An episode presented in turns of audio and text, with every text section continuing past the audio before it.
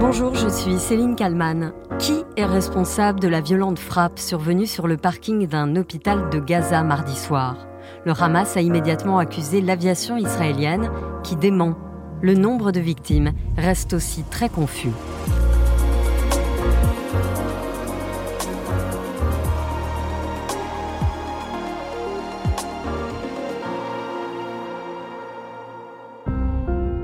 C'est une guerre dans la guerre, celle de l'information, avec une image qui fait le tour des réseaux sociaux. Cette image, c'est celle d'une frappe puissante qui vient pulvériser une zone de la bande de Gaza, où se trouve un des hôpitaux de la ville. Nous sommes mardi 17 octobre 2023. À ce moment-là, un premier bilan du nombre de victimes est donné.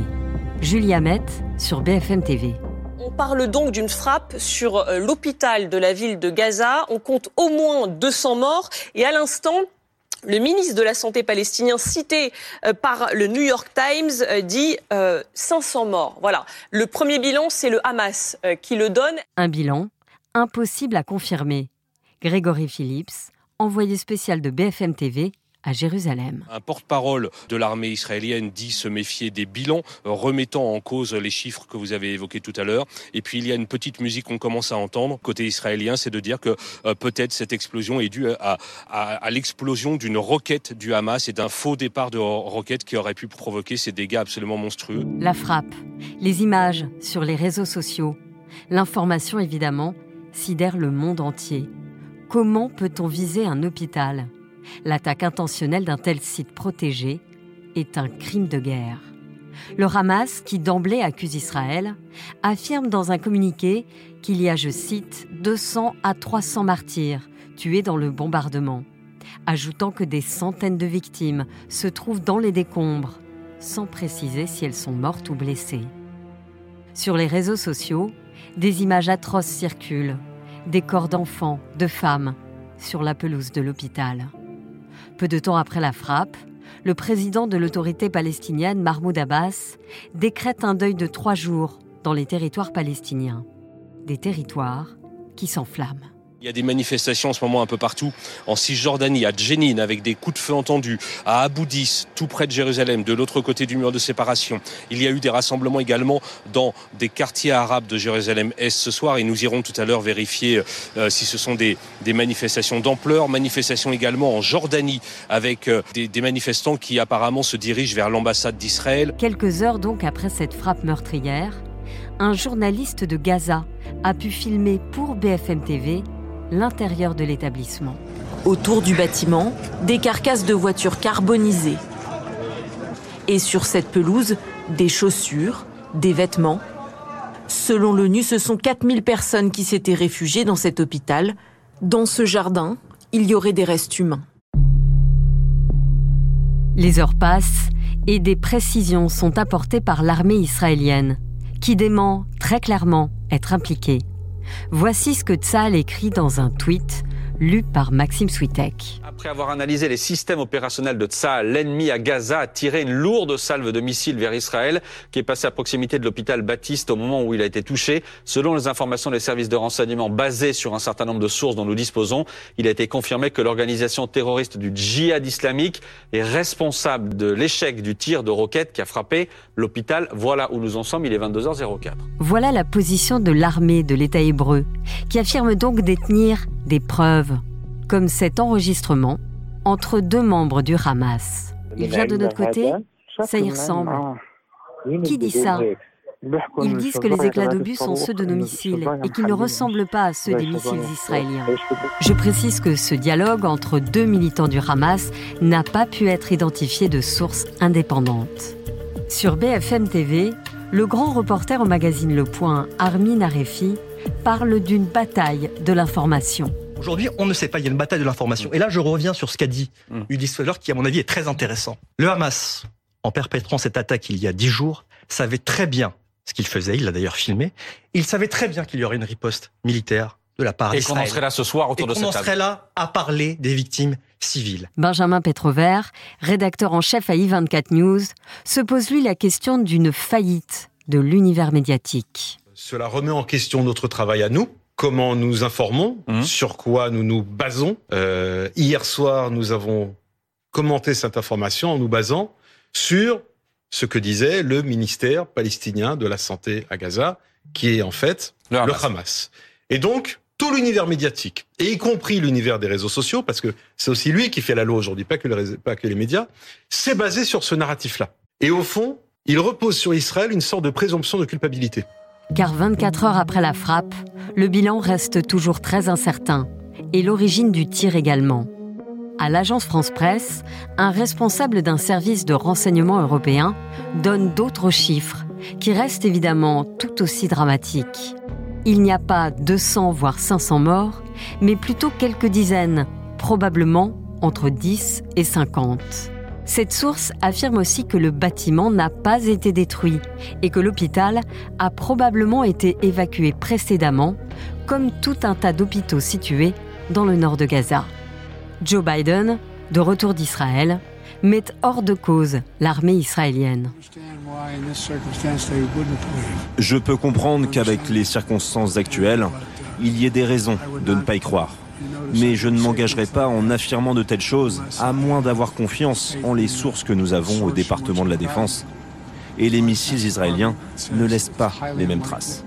Nous sommes 48 heures après l'explosion et la question demeure qui est à l'origine de cette frappe? Palestiniens et Israéliens continuent de se rejeter mutuellement la responsabilité de cette tragédie qui a fait de nombreuses victimes civiles.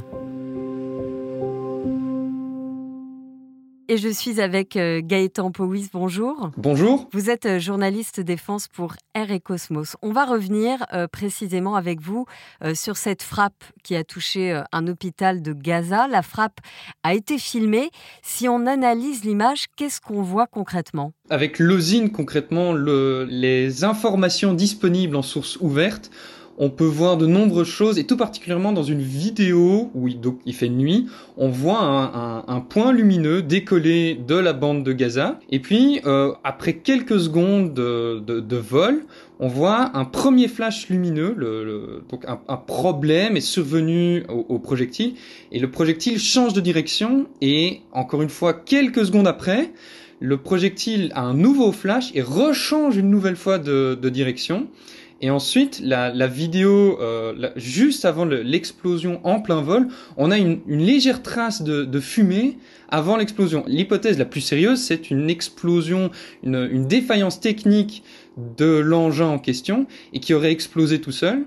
Et ensuite, cette vidéo, on voit euh, le- les, débris tombent bien évidemment au sol.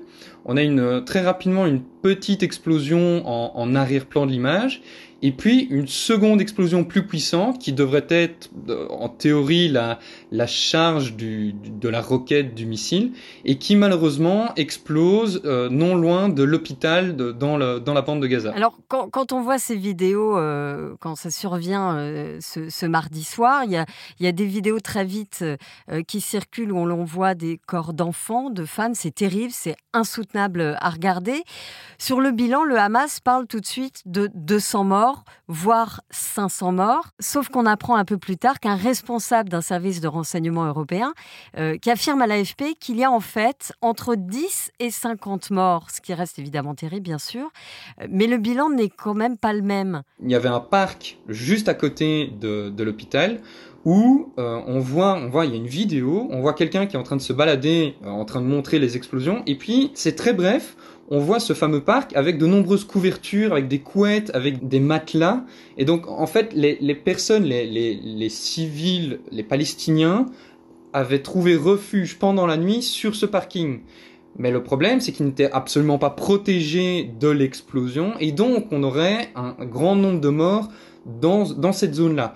Même si 500 morts, pour moi, est un, est un nombre euh, beaucoup trop élevé. Cette source européenne qui parle d'un bilan entre 10 et et 50 morts rajoute aussi que le, le bâtiment n'a pas été détruit, c'est ce que vous disiez, et que l'hôpital avait probablement été évacué précédemment, comme tout un tas d'hôpitaux situés dans le nord de, de Gaza, euh, puisque Tsahal avait prévenu euh, il faut évacuer euh, vers le sud de, de la bande de Gaza. Je n'ai pas de confirmation comme quoi l'hôpital a été évacué ou non.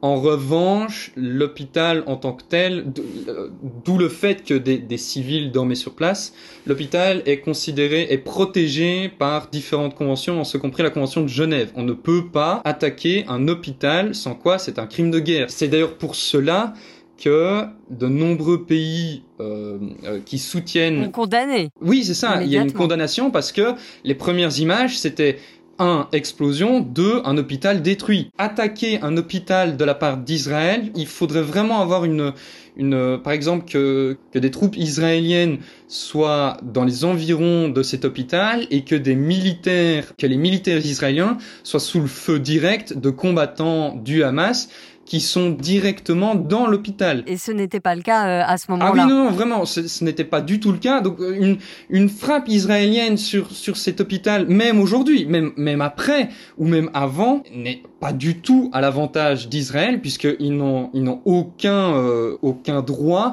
à frapper cet hôpital puisqu'il n'y a aucune menace d'ordre militaire provenant directement depuis cet hôpital et encore une fois c'était pour cela que des civils logeaient dans les environs proches de l'hôpital puisque c'était considéré comme une zone safe, comme une zone neutre. Euh, Gaëtan Powys, nous sommes près de 48 heures après les faits. Euh, Joe Biden, qui était en Israël, a été amené à se positionner euh, dans l'avion Air Force One qui le ramenait aux États-Unis. Il a dit que le Hamas était à l'origine du tir, mais il a ajouté Je ne dis pas que le Hamas l'a fait délibérément.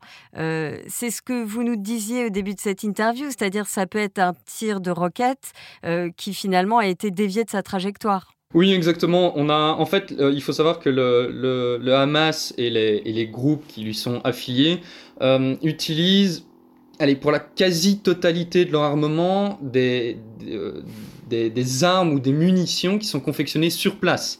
Et ça va du 4x4 qui est transformé à la va-vite en un véritable véhicule blindé avec des, plaques, des plaques métalliques soudées, aux, roquettes qui sont en fait des tuyaux, euh, des tuyaux d'évacuation d'eau, des tuyaux standards métalliques qui sont coupés, on met deux trois petits ailerons dessus pour essayer que ça vole droit, et puis vous avez une roquette en fait. Parfois certaines armes sont, sont extrêmement basiques, et donc le, le, risque c'est qu'il y ait des, des problèmes lors du tir même, où le, la roquette explose directement au moment de l'allumage de son booster, ou durant le vol, où la, la roquette, en fait, comme c'est le cas ici, comme, comme il semblerait que ce soit le cas, se désintègre en plein vol. Les forces armées israéliennes euh, sont extrêmement ouvertes sur ce sujet puisque euh, depuis la frappe, ils, euh, vraiment, ils, envoient la quasi-totalité de leurs informations sur le sujet, en ce compris une information d'origine Comint.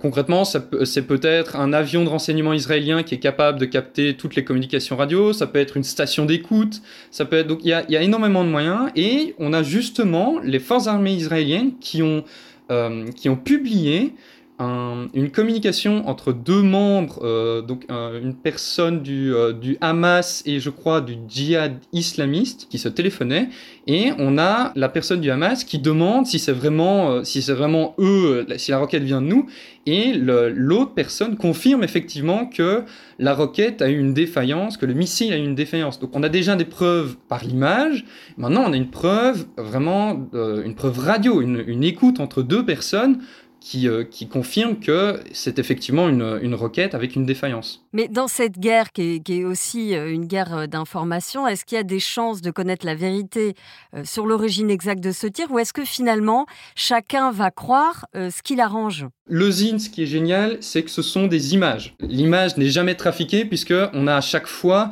plusieurs images, on a plusieurs vidéos à des angles différents. Et donc de ce côté-là, vraiment, les, les images ne mentent pas. En revanche, avec une communication, avec euh, en fait une propagande bien déployée comme fait le Hamas actuellement, ça va être compliqué. Et puis il faut pas oublier que dans d'autres pays soutenant la cause, la cause de la Palestine, ils ont intérêt à croire que c'est une frappe d'Israël et donc ne vont pas spécialement faire trop attention à, à toutes ces informations et euh, confirmer que c'est bien Israël.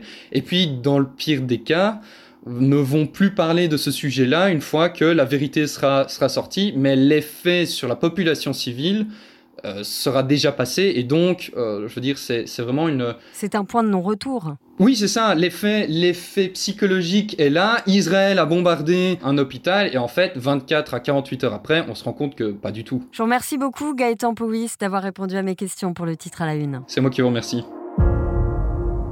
Et merci à Marie Aimée pour le montage de cet épisode. N'oubliez pas que vous pouvez vous abonner au titre à la une pour euh, ne rater aucun numéro. Je vous donne rendez-vous demain pour un nouvel épisode.